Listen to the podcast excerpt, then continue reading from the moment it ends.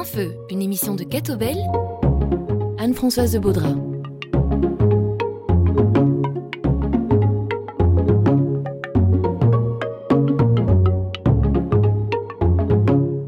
Bonjour et bienvenue dans l'émission Plein Feu. Nous accueillons en studio le frère Philippe Cuvier. Bonjour. Bonjour. Nous allons parler avec vous de marionnettes. À défaut de les voir, ce qui n'est pas possible en radio, nous allons en parler. Alors, avant de se pencher sur les spectacles de marionnettes que vous faites tourner à travers la Belgique, on a envie de savoir qui vous êtes, frère Philippe. D'abord, les auditeurs ne l'ont pas encore entendu, mais il y a un petit accent dans votre voix qui semble laisser entendre que vous venez du sud de la France. Voilà, donc j'ai vécu une bonne partie dans le sud de la France, donc je peux vous faire toute l'émission à la marseillaise si vous voulez, avec un accent encore beaucoup plus marqué, mais on va essayer de rester belge et de marquer que ben, ce même accent du sud, vous en profitez quand vous allez en vacances. Voilà, donc j'ai vécu quand même 30 euh, ans en Provence et et je, pour des raisons à la fois communautaires et un choix personnel, de devoir monter un petit peu dans nos origines de notre communauté qui avait été fondée par nos pères de Provence à l'abbaye de Lèf. Avant d'en venir à cette vocation religieuse, D'après les biographies que j'ai pu voir, vous étiez tapissier garnisseur de métier. Qu'est-ce que c'est que ce métier et est-ce que c'est une fibre artistique qui s'est exprimée là-dedans? Non, je veux dire, le, métier que j'avais était un métier d'apprentissage au départ, puisque euh, j'étais un très très très mauvais élève. ça existe. Moi, je faisais partie de cela. Et donc, euh, il a fallu prendre une orientation professionnelle. Donc, on a pris de l'électromécanique, de la mécanique, euh, bijouterie, orfèvrerie aussi. Et puis, euh, il n'y avait rien qui marchait. Euh, au point de vue scolaire, c'était toujours un échec.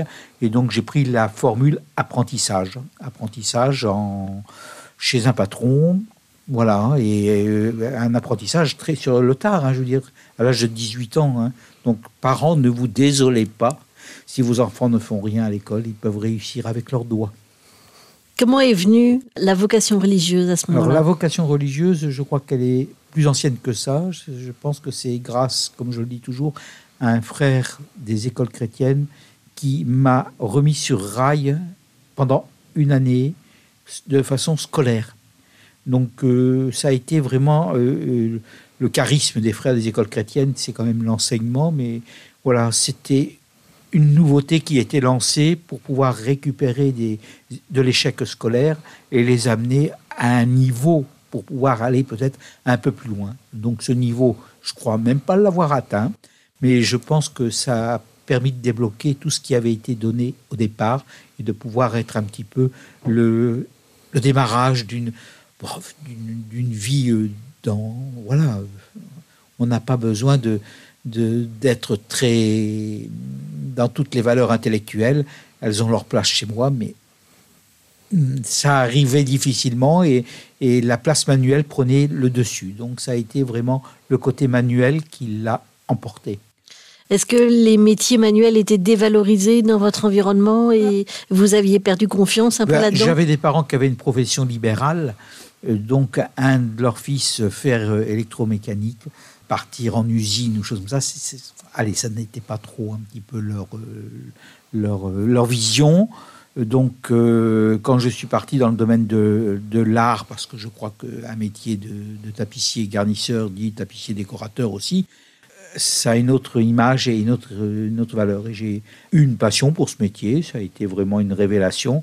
À 18 ans, attaquer un apprentissage, c'est quand même quelque chose, hein, je veux dire, parce que à 18 ans, normalement, on doit être, quand on est en activité euh, professionnelle, on est déjà au métier, quoi. Et donc là, c'était apprendre un métier. Et donc j'ai été moi-même représentant des apprentis Nord-Pas-de-Calais à l'époque, puisque j'avais mes parents qui étaient dans le Nord, et donc on suivait les parents, bien sûr. Et c'est là, euh, à la Chambre des métiers du Nord, de Lille, que j'ai pu découvrir un petit peu, ben voilà, et toujours avec euh, quand même le, le souci d'aimer le beau. Je crois que ça c'est important. Et chez moi, ça reste. Est-ce qu'il y avait des valeurs religieuses euh, dans votre enfance, dans votre adolescence? Est-ce que vous étiez dans un milieu où on allait à l'église euh, ou, des choses comme ça?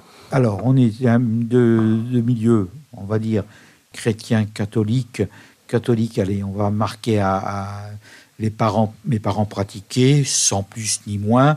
Nous autres, on était amenés à pratiquer. Je suis d'une génération qui est, je suis né en 54, donc je vous laisse faire le calcul. Et donc, on arrivait à être dans un parcours de plus ou moins dans un fond de société chrétienne. Et on n'était pas dans un grand questionnement. On était encore dans une sorte de, de, de poursuite de ce qui était en route et ce qui se faisait. Les grandes questions sont, je pense, sont venues plus après et demeure encore aujourd'hui. quoi. Et nos jeunes, ben, on a beaucoup plus d'éléments à répondre, mais on a moins de... Voilà, la fibre chrétienne, on a l'impression qu'elle est en, en, phase de décomposition, alors que non, la fibre chrétienne, elle est vraiment... Ça, c'est le terreau, et le terreau, il est quand même dans la famille. Donc vous étiez euh, tapissier et garnisseur. À quel moment vous êtes dit, je vais m'orienter vers une vie religieuse, que ce soit prêtre ou, ou moine? Est-ce qu'il y a eu un moment déclencheur? Oui, un moment déclencheur. Je pense que à 16 ans, j'étais prêt à partir chez les frères des écoles chrétiennes. Quoi. Tellement le, bien-être avait été réel dans, cette découverte. Je me rappelle toujours le nom de ce frère, le frère Pascal. Et son frère, euh, son nom de famille aussi, euh, c'était son nom de famille, hein, Pascal. Et donc, j'ai.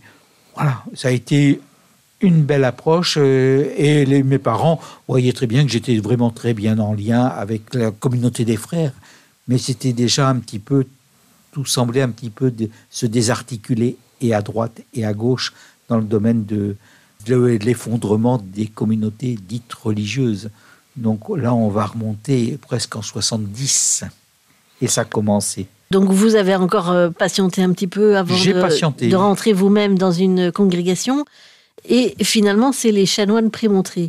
Avec un autre parcours aussi. Racontez-nous. Alors l'autre parcours, ben, ça a été le, le besoin de, de, vivre un petit peu indépendant aussi. Hein. Donc euh, voilà, il y a un moment, on en voit promener tout ça, que je pense que c'est normal. Il y a la bonne crise d'adolescence qui se fait. Alors pour certains, elle se fait très jeune. Il y en a certains, elle se fait beaucoup plus tard. Et donc jusqu'à à peu près 22, 23 ans, moi, je n'ai pas trop saisi le, besoin de, de me réaccrocher à, de, à du religieux. Donc, euh, mais voilà, ça ne m'empêchait pas de, d'être dans des mouvements euh, d'action, euh, je pense surtout au score catholique. Je pense à d'autres mouvements qui étaient déjà présents et auxquels on rentrait dedans. Voilà, sans plus. Mais franchement, très, j'ai pas eu des parents qui ont été.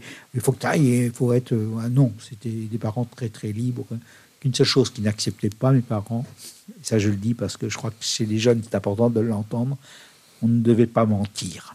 Voilà, quand, si on avait l'occasion de mentir, il n'y avait rien à faire, ils il le sentaient d'avance. Donc c'était. Et donc vous avez rencontré. Euh, Et là j'ai rencontré d'autres personnes qui étaient euh, pas dans la recherche de la foi, mais euh, qui était dans, le, social, dans, la vie active euh, et ainsi de suite. Donc euh, j'ai embrayé, j'ai fait des... Malgré mon activité professionnelle, je faisais ce qu'on appelle mon mois de vacances, à faire des colonies de vacances avec des jeunes ou des moins jeunes, ou des...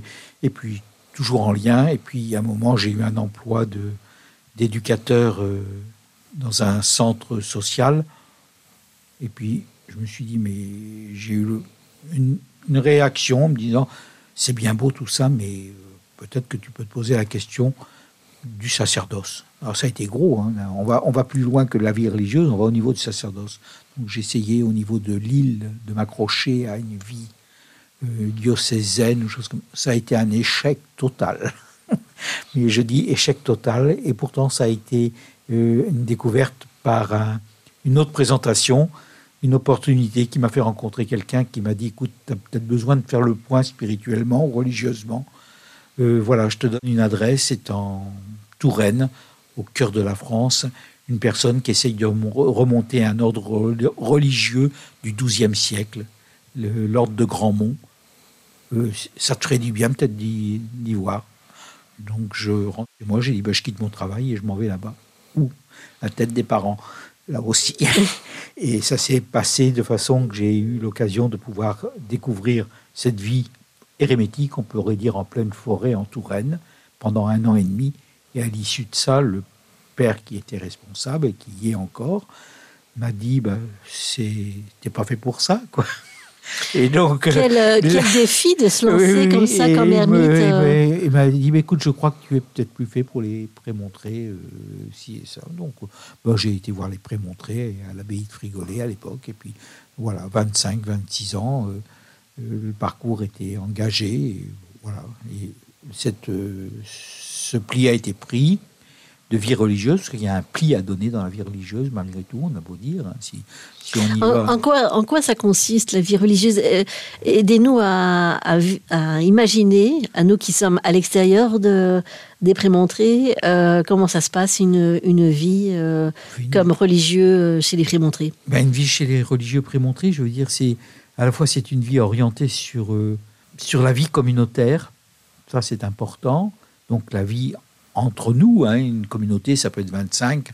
Moi, je suis rentré dans une communauté, on était 28, 30, et euh, voilà, on ne s'est pas renouvelé, et donc euh, on, on s'est réduit à rien du tout. Il a fallu prendre une décision et prendre un choix de fermer presque une maison pour dire on continue malgré tout, mais moi j'avais fait le choix de continuer dans cette vie, et cette, et cette communauté existe encore certainement, mais elle ne correspond du tout plus du tout à ce que je souhaitais. Donc j'ai pris une autre orientation de, dans le même ordre, une chance, une chance de pouvoir dire, ben voilà, allons dans, le, dans la direction. En fin de compte, Dieu nous fait des signes. Et euh, si c'est nous qui poussons un peu ces signes, ça ne va pas. Donc laissons-le faire, je crois qu'il œuvre et il opère très bien. Mais je crois qu'il y a d'abord dans la vie religieuse une sorte d'abandon et de confiance totale. Totale, totale. Pourquoi? Parce que c'est. Bon, on s'aperçoit qu'après tout, on n'est rien. On est euh, être être rien. Alors ça ne veut pas dire une, spiritualité à la mollesse. Hein, c'est pas ça du tout. Je ne supporte pas les mous. Alors donc euh, voilà, il y a des gens qui ont, un tonus et qui sont capables d'être porteurs de, ce qu'ils vivent euh, sans être des, des, miroirs aux alouettes. Hein, a trop vu ce que ça pouvait donner dans certains problèmes euh, vraiment d'église ou de choses comme ça. Et c'est pas ça que je, Quand il y a une, communauté qui a un cœur, beaucoup de personnes s'y retrouvent à l'intérieur. Et je crois que là, on fait un chemin. Donc euh, le premier chemin, c'est un cœur à cœur avec Dieu et, ça marche. Ça marche. Hein. je veux dire, Dieu n'est pas insensible à, nos cris, à nos désespérances. Et puis euh, voilà, tous les matins, je me remets pas l'auréole autour de la tête pour dire, je, voilà, non, c'est pas ça du tout. Des fois, où ai-je mis mon auréole? Hein, C'est surtout ça que je me pose comme question. et je ne cherche pas l'auréole non plus pour autant. Et donc, il y a quelques années, vous êtes passé de la France à l'EF en Belgique. Est-ce qu'il y a une raison pour laquelle c'est l'EF qui a été dans votre radar? Ben, L'EF a été dans mon radar du fait que notre communauté française qui était à Frigolet, pendant la période de séparation de l'Église et de l'État, a dû fuir la France et s'installer en Belgique et en Angleterre. En Belgique, c'était l'EF, et en Angleterre, c'était Storrington. Donc, euh, ça a été une étape pour une communauté qui venait juste d'être fondée, puisque c'était une communauté de l'ordre de prémontrer dans, dans l'idée de, de la, stricte observance qui avait été voulu être menée en France beaucoup de communautés sont parties à droite, à gauche, et ça a été parachuté, mais vraiment en Belgique, hein, où ça a été à un moment ou un autre euh, vraiment des, de la surpopulation religieuse de communautés. Quoi. Et quand vous êtes arrivé euh, ici en Belgique, euh, quelles ont été vos, premières impressions? Est-ce que vous avez été bien accueilli par vos frères prémontrés? Alors, je veux dire par la communauté, oui, parce que on se connaissait déjà par le fait qu'on est même membre du même ordre de prémontré. On, est, on, se connaît comme ça, mais bon, se connaître, c'est encore différent que de vivre ensemble. Donc, euh, ça a été la découverte d'une communauté qui est euh, celle de l'EF très ouverte. Voilà, il y a une dimension d'ouverture et une, quelque chose. J'ai sorti des frères, quoi faut entretenir ça aussi, hein, parce que sinon, si vous n'entretenez pas cette relation-là, vous allez, euh, vous allez vite. Euh, voilà. Et alors, quand je suis arrivé en Belgique pour vivre la première fois, euh, ce temps-là, je me suis dit, dans le, j'avais l'impression de me retrouver en Gaule profonde. Mais en Gaule profonde, je me dis, euh, voilà, ça a été un petit peu une surprise, puisque j'ai l'impression qu'il y a un très gros décalage malgré tout dans, la perception de l'Église par rapport à la France, où malgré tout, j'étais quand même pas mal impliqué euh, dans le domaine euh, pastoral aussi, hein, je veux dire, mis à part mon activité. Avant de, poursuivre euh, sur votre expérience avec les spectacles de marionnettes, j'ai envie de vous demander, est-ce que vous repensez parfois au jour de votre engagement? Religieux et quels sont alors les, les souvenirs qui vous reviennent plus particulièrement en mémoire? Alors, le souvenir de mon engagement, c'est, je me rappelle, quand j'ai demandé au père abbé, on demande toujours s'il est d'accord qu'on on poursuive notre, notre parcours et choses comme ça. Et alors, je dis, donc je, termine mon, quasiment mon, parcours de formation, de noviciat, de postulat, de noviciat, de profession simple, et puis arrivé au moins, je m'en rappelle encore, c'était dans le hangar où j'étais en train de ranger un tracteur et le père Abbé me dit, bah euh, voilà, tu penses à la profession solennelle? Bah, J'ai dit oui, oui. Il me dit, bah, il me dit parce qu'on envisage, oui. Bon, ça s'est discuté comme ça et je dis, écoutez, je suis un peu surpris parce que d'habitude, j'ai toujours redoublé les classes et là, je redouble rien. Donc, c'est, euh, j'ai trouvé que c'était une belle. Euh, voilà, c'est, mais je ne l'ai jamais vu comme une promotion. Euh, voilà, la, profession religieuse n'est pas une promotion. Voilà, c'est un acte d'accompagnement et voilà, je ne sais pas si par mémoire les gens connaissent cette grande église de, de, Frigolet. C'est, quand même un, un, gros, gros monument. Et l'Église était comble pour une profession. Euh, voilà, ça faisait une petite quinzaine d'années qu'il n'y en avait pas eu ou quelque chose.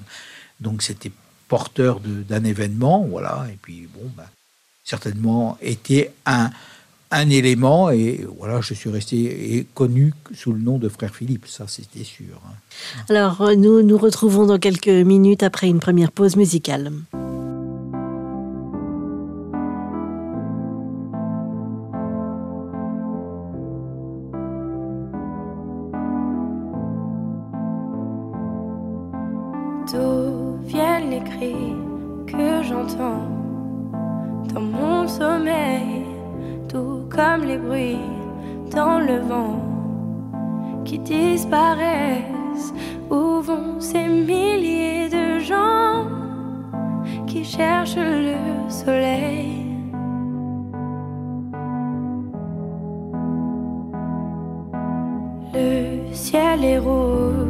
Ce matin il brûle toujours. Je sens la pluie dans mes mains et la tristesse. D'où vient ce voile qui éteint et recouvre le jour?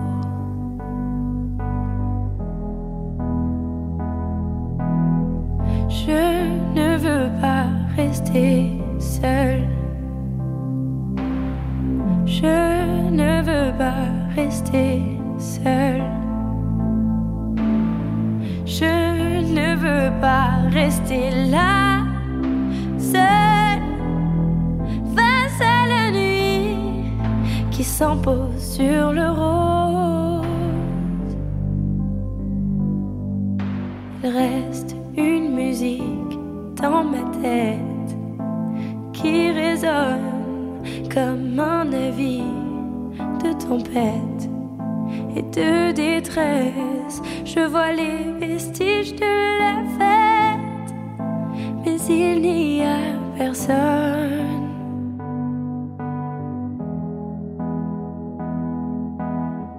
Je ne veux pas rester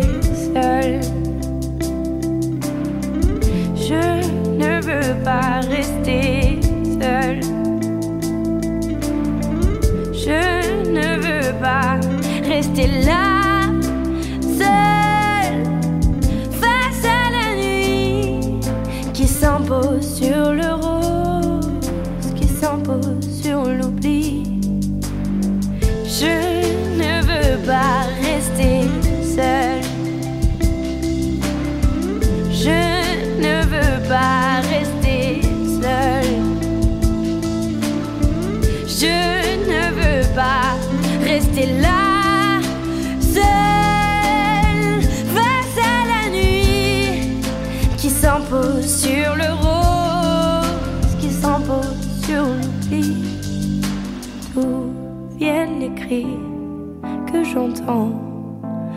mon sommeil, tout comme les bruits dans le vent qui disparaissent.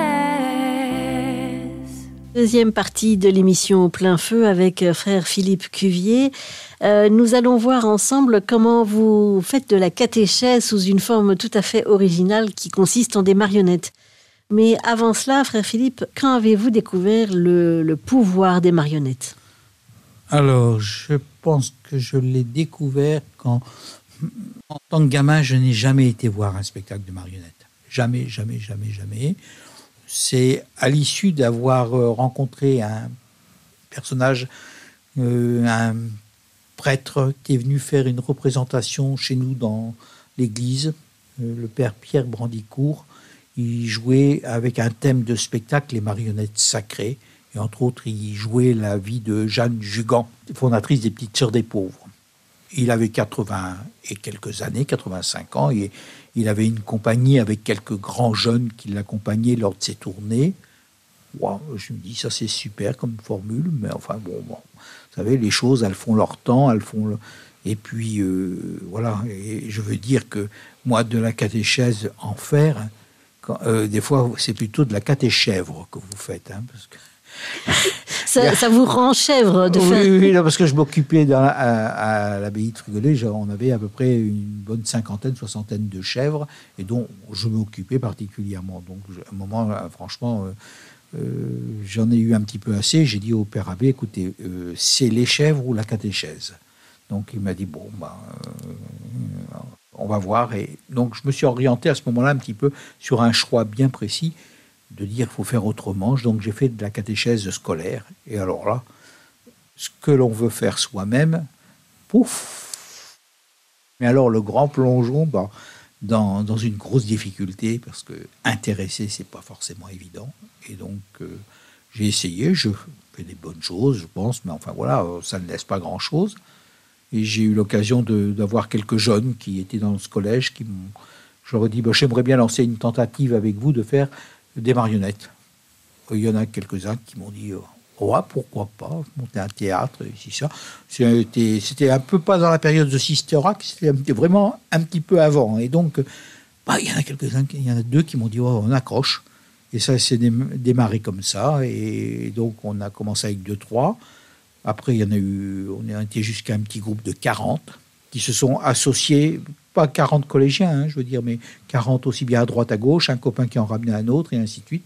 Donc, il y avait un groupe, voilà, un beau groupe. Et euh, pour jouer à 40, c'est jamais possible, mais au moins chacun était triplé. Donc, quand on avait besoin de jou- jouer, on savait qu'on pouvait compter sur l'engagement de celui qui était responsable pour être divisé sur, euh, sur les autres. Et aujourd'hui, les spectacles que vous produisez euh, en, en Belgique, est-ce que vous avez des personnes qui viennent vous aider pour tenir les personnages, pour euh, euh, agir Alors non, ça c'est curieux. Je pensais que d'un seul coup, à chaque séance, on dirait, ben, on peut venir vous rejoindre. Tout le monde dit, ouais, c'est super, c'est beau ce que vous faites, et ainsi de suite. Mais je dis, si vous, si vous venez mettre vos bras là, vos mains, ou, et, on, va, on va pouvoir faire quelque chose encore de, de plus beau. Quoi. Et là, bon, est-ce que c'est parce que les gens n'ont pas le temps, parce que les gens euh, se sentent pas, ou c'est encore une chose en plus, c'est c'est pas facile? Donc je comprends. Et donc euh, là actuellement, ben, je suis dans la création. Alors j'ai le bénéfice d'avoir quelques personnes qui m'ont raccroché pour un spectacle qu'on avait dû faire pour les 900 ans de notre ordre qui était euh, sur le spectacle sur Saint-Norbert, et donc euh, une compagnie qui est sur Dinan, Creative Factory Dinan, avec euh, Monsieur Matlard, Bruno, qui m'a dit bon, on va, on, va, on va monter ensemble, et puis on a eu quelques grands jeunes qui se sont associés, et jusque-là, il y a toujours une, une jeune qui me suit. euh, bon, je serai là pour la séance, pour donner un coup de main, parce que sinon, je, on est en homme orchestre et on doit tout faire. Mais ça, c'est un peu le marionnettiste qui doit se débrouiller. hein, je veux dire, il faut savoir tirer les ficelles de tous les trucs. Donc euh, voilà. Avez-vous dû, euh, au départ, euh, vous former euh, dans la création des personnages avec le, le bois, les fils, les tissus pour les, les vêtements, pour les, les fourrures des animaux? Donc je, je, au départ, je crée la marionnette de A jusqu'à Z, le décor de A jusqu'à Z, la mise en scène de A jusqu'à Z, la technique de A jusqu'à Z. Tout, commence de A jusqu'à Z. C'est une véritable encyclopédie. Mais euh, voilà. Et euh, il y a un stade, des fois, où vous dites, on peut rien faire. On est dépassé par les techniques, on est dépassé par parce qu'on se dit voilà. Et encore, ce qui est le plus dur à faire, c'est quand vous devez monter quelque chose de très simple et donc là, vous vous dites, mais comment ça se fait que ça, ça va marcher? C'est simple. Et vous aviez passé des heures et des heures euh, à bricoler un système qui ne marche pas. Puis à un bon moment, bah, c'était comme ça que ça devait marcher. Et vous avez passé 40 heures sur une marionnette. Bon, voilà. Est-ce que vous pouvez donner un exemple d'un personnage dans une, dans une pièce que vous avez eu, euh, sur lequel vous avez eu ce genre de difficulté? Alors, euh, sur un personnage que j'ai eu, comme difficulté, ben, on va dire, euh, c'était la création en très rapide d'un spectacle à monter sur Sainte-Thérèse de l'Enfant Jésus. De monter un spectacle pour euh, une occasion euh, de passage des reliques à, en Belgique. Et, j'ai dit, mais comment je vais faire et tout ça? Moi, je n'ai pas, j'aurais pas le temps de façonner des marionnettes ou choses comme ça assez. Donc, je me suis rabattu sur de la poupée toute simple et commerciale qu'on peut trouver et je les ai transformées euh, en carmélites. Euh, quand on les voit habillées en carmélites, euh, on ne pense plus du tout que c'est des poupées qui étaient des, des poupées pour être bon, données à des enfants ou choses comme ça. Elles, prennent vraiment leur rôle et je pense que Thérèse, c'est bien retrouvé dans, dans ce personnage d'être une, d'être une petite, alors que ce sont des marionnettes qui font presque 70 à 80 cm. Quoi. Et comment choisissez-vous le thème des spectacles que vous montez? Est-ce que c'est toujours une commande ou est-ce que parfois c'est vous qui avez un thème euh, à cœur et que vous voulez euh, exprimer par un spectacle? Il y a toujours une demande par derrière parce que créer quelque chose pour créer quelque chose. Si il y en a un que j'ai créé qui est vraiment une, une chose qui marche très bien, c'est parce qu'on sent que le public veut quelque chose, mais vous ne pouvez pas répondre à, toutes les demandes. Donc vous êtes obligé, j'ai fait un... Bon, là, on était, on était 17 pour le jouer, hein, quand même. C'est une pastorale des Santons de Provence, ça c'est hyper classique à jouer. Mais voilà, donc on avait devant nous à la première Yvan Audouard, qui était le promoteur de ce spectacle-là, pas ce spectacle, mais surtout du, texte, la pastorale des Santons de Provence un texte qu'il a écrit d'ailleurs en une nuit. Chose très curieuse. Et il était là en salle, nous, quand on l'a joué en marionnette. Bon, j'avais toute l'équipe qui était là, et il a pleuré comme un gamin. Ça a été un moment. Donc voilà, il y a des moments forts dans les spectacles, mais quand il s'agit de le créer au départ, voilà. Donc j'en ai créé un autre qui vraiment de, euh, est sorti comme ça. Là, c'était le psaume des quatre saisons de Vivaldi. Pourquoi? Parce que euh, c'était un spectacle que j'avais mené en colonie de vacances, que j'avais dans mes fagots, qui avait bien marché, mais complètement relooké, quoi. Ce que vous avez fait en colo, ben, vous ne le refaites pas la même chose quand vous faites avec un public. Et c'était un spectacle qui a très très bien marché. Je veux dire, tous les spectacles qui ont, euh, ont été faits ont bien marché et ont laissé des fois des, vraiment des traces chez des personnes. Hein. Je veux dire, euh, le spectacle sur Saint-François d'Assise ou sur les géants de la charité. Je me rappelle Saint-François d'Assise, et à la fin, on avait un lâcher de colombes dans le théâtre. Et quand on entendait les mouchoirs sortir pendant le spectacle, on disait elle est bonne cette représentation. voilà. Et donc vous aviez les colombes qui, qui, disparaissaient dans la salle. Quoi. donc euh, voilà, c'est des choses comme ça qui se passent. Et puis les géants de la charité, c'était. Voilà, c'est, ça a été aussi un très très beau spectacle. Saint Paul aussi. Je peux en parler de chacun. Le tout premier, par contre, ça a été Adam et Ève. La création du monde. C'est normal en premier, en premier spectacle. En premier spectacle, j'ai voulu comme ça. Et puis après, les jeunes m'ont dit, frère, on va pas, on va pas faire toute la Bible en, spectacle. j'ai dit, non, on a été vraiment sur un spectacle. On a fait Noé, la tour de Babel.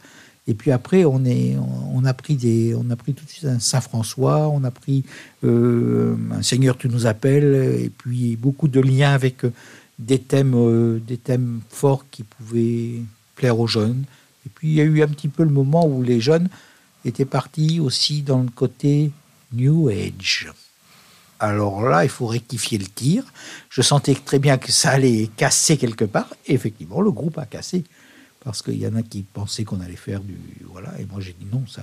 Et donc, j'ai une création du monde, je peux vous dire, d'une originalité absolument que je n'ai jamais jouée. voilà, parce qu'elle ne me plaît pas, celle-là. Est-ce que vous vous documentez beaucoup pour euh, créer, pour euh, inventer votre, votre spectacle, pour le mettre sur pied? Non, je... oui et non. Je regarde des fois dès que je vois une affiche, quelque chose qui va être fait en spectacle. Je vais, par contre, au Festival international de Charleville-Mézières. Là, c'est la mecque de la marionnette. Et là, on rencontre du, du, très beau, du, des fois du très laid. Ça, je ne le cache pas. Il y a eu un festival une fois qui a été très morbide. Un festival qui était vraiment orienté sur tout ce qui était mort et choses comme ça. Tous les spectacles, on avait l'impression que c'était du morbide. Je ne sais pas ce qui se passait, mais. Oh, et puis, bon, ça, ça a vraiment repris notre âme. Euh, et moi, j'ai joué à Charleville-Mézières quand j'y allais, je jouais un nouveau spectacle. Et j'en ai entre autres joué un qui s'appelle La Miséricorde de Dieu à partir d'une marionnette. Un solo de 25 minutes en, en, marionnette avec euh, un petit un personnage qui s'appelle Laos Tuteu, ce qui veut dire en grec. J'ai pas fait de grec, mais c'est ce qu'on m'a dit. Ça voulait dire ben, la miséricorde de Dieu à partir d'une marionnette. C'est un spectacle qui touche au cœur parce que je le faisais dans le cadre de célébration pénitentielle au départ. Et on le, voilà, c'était une ouverture et ça touchait enfants, grandes personnes, adultes, jeunes. Et euh, voilà, et je l'ai monté ça avec euh, des religieuses. Avez-vous une idée du nombre de spectacles que vous avez montés depuis que vous avez commencé à avoir cette passion, ce virus? Bah oui, c'est le virus. En parlant du virus, oui. celui-ci, on arrive à, on a, on n'est pas arrivé à trouver le vaccin encore. Donc, 30 euh, ans, je veux dire, en gros, vraiment un spectacle nouveau par an. Hein, donc, euh, Et combien de personnages, plus ou moins, Alors, euh, de marionnettes? Quand on est seul, on, limite, euh, on limite la voilure, comme je dis. Donc, quand on est seul, on peut arriver à 10, 12. Bon, là, là celui de Noël, c'était 25 marionnettes. Mais je joue pas tout en même temps. Mais voilà, on peut arriver à faire intervenir 25, 25, une pastorale, on fait intervenir 50. Euh, c'est pas le nombre, c'est le fait que la marionnette doit pouvoir jouer. Donc, euh, si elle joue 20 euh, secondes, ben, il faut qu'elle soit là quand même pour ces 20 secondes à elle. Quoi. Donc, elle va vous avoir demandé 20 secondes de jeu, mais 15 heures de travail. Quoi. Et comment faites-vous, même en pratique, pour faire jouer tous les personnages avec vos deux mains et ben, vos dix doigts J'ai beaucoup de trucs et de systèmes. Parce qu'une marionnette, ben, si elle est si elle est ça se voit de suite. Donc il faut que je trouve mes, mes points d'accroche, mes jeux d'accroche, mais qu'elle ait sa tenue malgré tout, qu'elle ne soit pas. Voilà, donc euh, ben, après, c'est une multiplicité de, de, fils et de choses comme ça qui fait que ben, voilà, chaque marionnette a, sa position et tout ça. Et j'ai une grande, grande règle que je me suis mis, alors m'excuserez pour. Euh, pour ceux qui sont belges, mais je suis français, donc euh, j'ai fait une règle, une règle de, de, visu bleu, blanc, rouge. Mmh. Donc bleu c'est la première action, deux c'est blanc c'est la deuxième et rouge c'est la troisième. Et donc dans mon jeu c'est cette convenance là qui, qui prend le dessus. Donc vous donnez la priorité à ceux qui agissent tout de suite avant ceux qui agissent en deuxième plan? Ben euh, voilà, puis au fur et à mesure, euh, on, on, crée. Mais il faut créer de. Euh, il faut toujours que ça soit de l'émotion qui parte. Hein, chez une marionnette, la marionnette peut faire pleurer, elle peut faire rire, elle peut faire chanter, elle peut faire danser. voilà, donc elle doit pouvoir elle-même faire tout ça. Mais si si le marionnettiste euh, ne peut pas le faire, euh, voilà. Et moi, chanter, c'est pas mon fort. Hein. donc, euh, donc là, c'est très difficile de pouvoir dire à quelqu'un prenez une marionnette et, faites comme moi. J'y arriverai pas. Puis au bout de, la deuxième séance, elle se retrouve très à l'aise et elle a vu. Et puis c'est parti. C'est possible. N'importe qui peut le faire. Je le fais. Faites-le. Le fait de, préparer ces spectacles de marionnettes et de les jouer euh, de place en place, est-ce que ça vous a fait évoluer aussi bien humainement que spirituellement?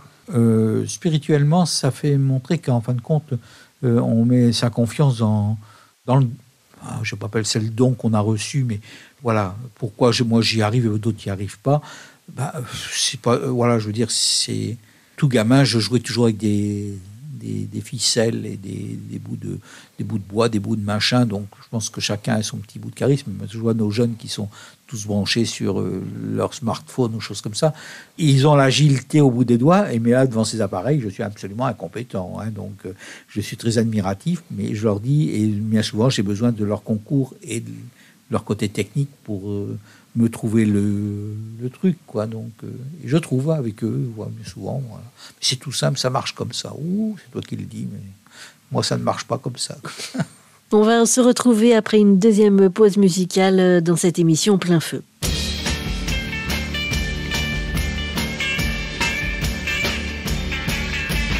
Moi, je construis des marionnettes avec de la ficelle et du papier. Elles sont jolies, les mignonnettes je vais, je vais vous les présenter.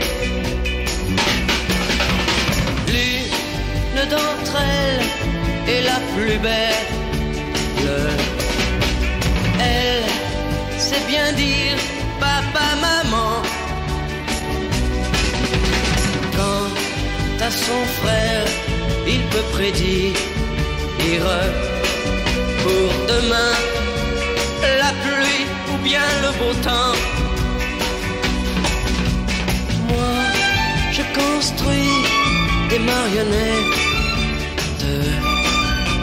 avec de la ficelle et du papier. Jolies, les mignonnettes. Je vais, je vais vous les présenter chez nous, à chaque instant, c'est jour de fête. Grâce au petit clown qui nous fait rire. Même Alexa, cette pauvre est oublie, oublie qu'elle a toujours pleuré. Moi, je construis des marionnettes avec de la ficelle et du papier. Elles sont jolies, les mignonnettes. Elles vous diront, elles vous diront que je suis leur ami, que je suis leur ami, que je suis leur ami.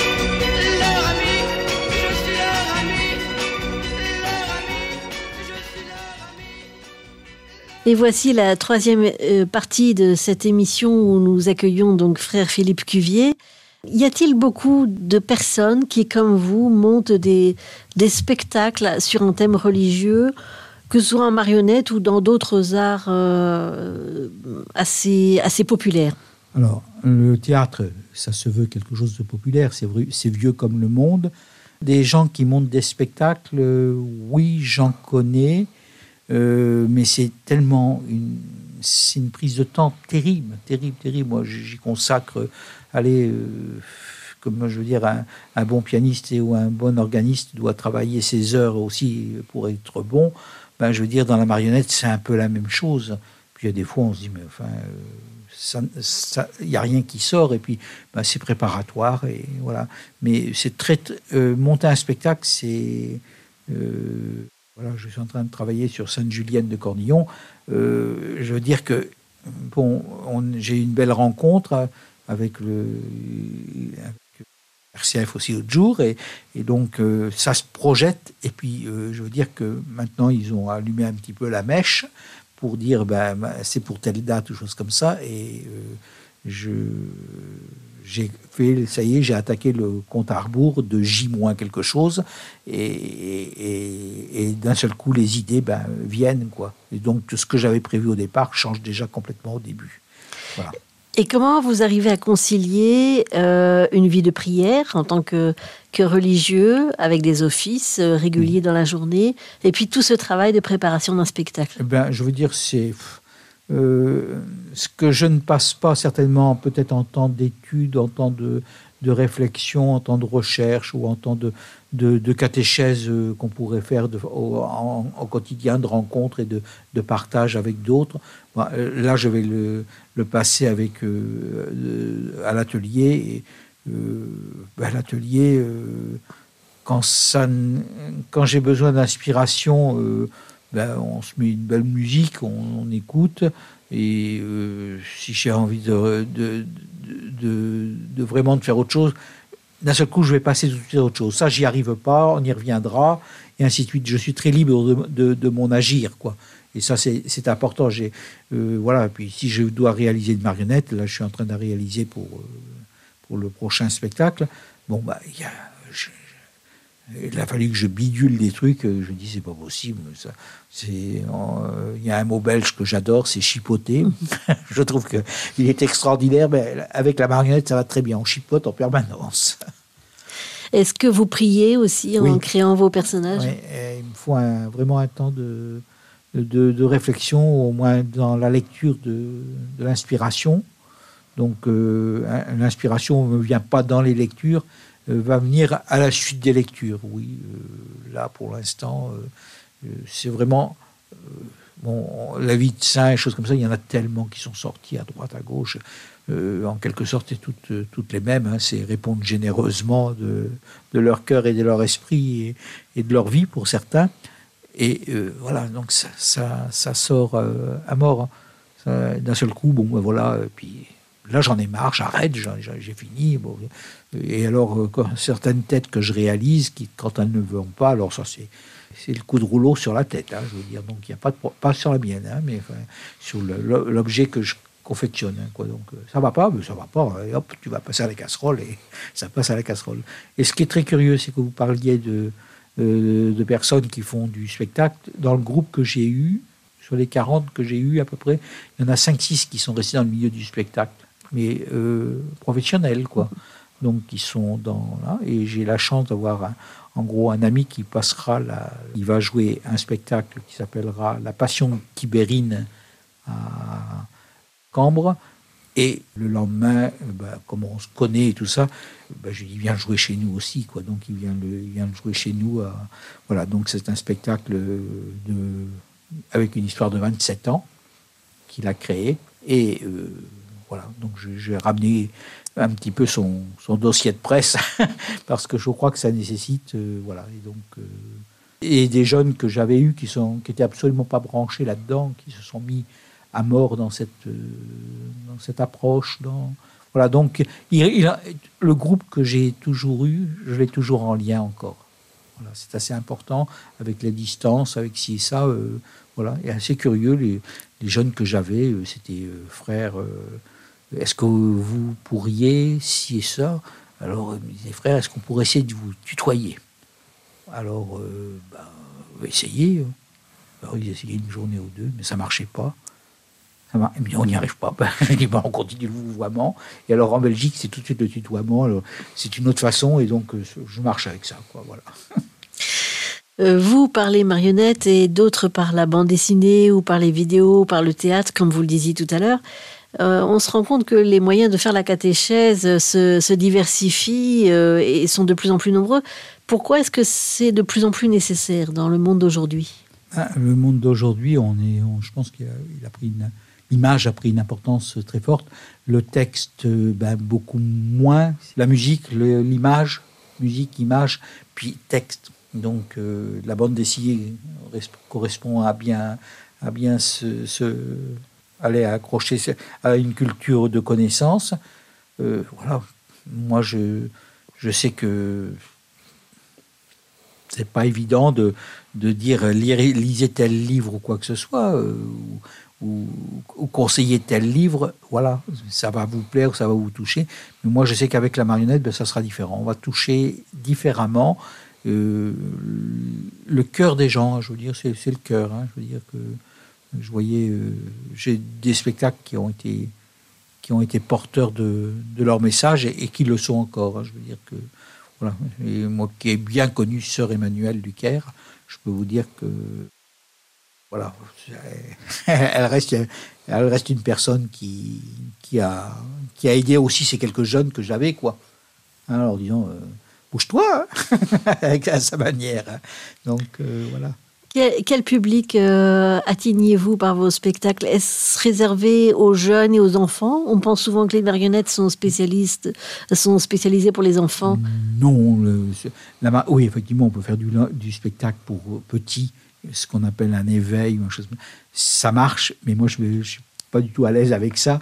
Euh, donc, euh, j'arrive directement, on va dire, avec du 5-6 ans, je sais que je vais accrocher, parce qu'il y a déjà un, petit, Et puis, de suite, euh, euh, les grandes personnes, euh, je veux dire que les, les, bon, les, les plus récalcitrants, ça serait peut-être les 15, 15, 18 ans. Euh, la marionnette, euh, c'est fait pour les bébés ou choses comme ça. Bon, voilà. Et voilà, donc quand ils, ont, quand ils entendent la miséricorde de Dieu à partir d'une marionnette, ils se retrouvent que, Flore, plus tard, c'est moi, ça. Hein, donc, euh, voilà, l'impact, l'impact reste. euh, L'impact reste au niveau des, gens, hein, je veux dire. Donc, ça, c'est flagrant, c'est flagrant. Ils ont la marionnette, euh, euh, euh, je veux dire, va toucher le cœur. Pour ma part, elle touche le cœur de la personne, mais si vous la regardez en vidéo, allez, ça va être zéro. Excusez-moi, mais la marionnette en vidéo, c'est zéro. Et la marionnette en, en- en lien immédiat, en salle ou quoi que ce soit, alors là, oui, c'est c'est tout de suite, euh, vous oubliez le marionnettiste, vous regardez que la marionnette, et c'est l'interrogation immédiate. Alors, vous pouvez, elle peut être euh, porteuse de beaux messages, comme elle peut être porteuse de vraiment de, euh, du laid, du moche, du, pas beau, du- vraiment du vulgaire ou choses comme ça. Ça, ça existe aussi. Ça, j'y arrive pas. Ça, je ne veux pas. Et je ne veux pas. Vous a-t-on déjà demandé de jouer des spectacles non religieux? Ah oui, oh là là, oui, oui, on, oui, on m'a demandé de jouer des spectacles non religieux. Euh, Et est-ce que vous l'acceptez? Ou Alors, est-ce que euh, vous, vous bah, êtes fait une euh, ligne de Vous voyez, conduite? j'ai non religieux, euh, j'ai euh, j'ai j'ai vraiment très très peu de souvenirs. Je sais que j'en ai, j'ai mon supérieur que j'avais avant. Il m'a dit, moi je veux bien que vous jouiez du religieux, mais pas du pas du n'importe quoi. Alors je dit, est-ce que euh, puisqu'on était à l'abbaye de Frigolet, c'était l'élixir du père Gaucher en je dis, le, le groupe souhaiterait jouer ça. Eh, pas question, pas question, pas question. Bon, moi, c'est pas grave, je jouerai les sirops du père droitier. Donc, il n'y a pas de problème, mais euh, voilà, mais euh, des spectacles, et j'ai joué le, curé de Cucugnan, comme on pourrait dire que c'est de l'Alphonse Daudet, mais ça a une profondeur. Donc, on est parti après dans une, une, autre, une autre forme de spectacle, et le spectacle des, des animaux de Noël, ben, c'était aussi une autre forme. C'est pas forcément religieux, mais je veux dire, c'est un CD qu'avait fait Manique qui s'appelait Le Noël des animaux. Et quand on écoute ça, euh, elle a une voix qui était admirable, posée, compréhensible, euh, porteuse, des choses comme ça. Et j'ai tout monté quand je l'ai invitée à venir pour Noël. Elle m'a dit oh, euh, je ne pourrais- je ne viendrai pas ou quoi que ce soit. Et j'étais pas déçu, mais j'aurais bien aimé qu'elle soit là parce que c'est vrai que ça a été un très très très beau moment vécu à plusieurs reprises. J'étais surpris. c'est Noël, les spectacles rassemblent, mais voilà, donc on a même joué ça à Liège pour la première, c'était une première quand je refaisais, le jour de la Saint-Nicolas. Donc on n'a pas eu grand monde parce que Saint-Nicolas avait bâché, mais l'année prochaine j'espère mettre un Saint-Nicolas dans l'histoire et, on va raccrocher le monde, voilà. Parce que voilà, j'ai pas la culture Saint-Nicolas, mais on arrivera bien quelque chose. Vous parlez du Noël des animaux. Dans plusieurs spectacles, il y a euh, l'un ou l'autre animal qui apparaît. Est-ce qu'il y a une, un message écologique que vous voulez euh, inscrire euh, à travers cela? Eh bien, euh, je veux dire que le, le côté création, euh, création, oui, c'est ce que j'essaye de faire, c'est parce que c'est bien souvent au départ avec des matériaux de récupération. Donc c'est, mais avec des matériaux de récupération, des fois, il nous manque justement ce qu'il nous faut. Donc j'essaie de manière que ça soit le moins onéreux possible à réaliser, parce que c'est vrai qu'il faut des moyens malgré tout. Et euh, écologique, ben, j'essaye de faire attention ça et euh, on, obtient des, résultats. Alors le spectacle des Noëls des animaux, ben, euh, effectivement, c'est des animaux qui vont chanter et parler, donc il n'y a aucun souci. Mais j'ai un spectacle qui s'appelle euh, Le psaume des quatre saisons du Valdi. Là, c'est vraiment un hymne à la terre. Hein. Je vous le dis de suite. Je l'ai fait il y a peut-être il a combien dix ans ce spectacle-là. Et quand on regarde, je dis mais pourquoi je ne le ressortirai pas maintenant? Parce que franchement, euh, là, euh, voilà, on démarre avec une poubelle hein, pour commencer. Hein. Donc le spectacle, j'ai souvenir qu'on ramasse une poubelle et, et, dans une poubelle, il y a, c'est fou ce qu'on peut trouver. Hein, c'est fou ce que la terre a pu ramasser et c'est fou ce que elle est à plat, elle a le moral à plat et à la fin même la terre, mais elle a l'air gonflée. Vous verriez ça, elle est repartie pour euh, pour pour être vraiment nous sur la planète aussi. Voilà. Frère Philippe, euh, ben, c'est là que se termine euh, l'émission, mais on aurait envie avec vous d'évoquer encore euh, tous les spectacles que vous avez créés depuis, depuis 30 ans. Merci d'être passé par nos studios pour nous partager un petit bout de, de, votre parcours personnel et puis artistique à travers ces, spectacles de marionnettes que vous créez. Et donc, on, a hâte de voir les prochains que vous jouerez bientôt en Belgique. Merci à vous et merci à vous, chers auditeurs, pour l'émission Plein Feu, pour votre fidélité à nos programmes.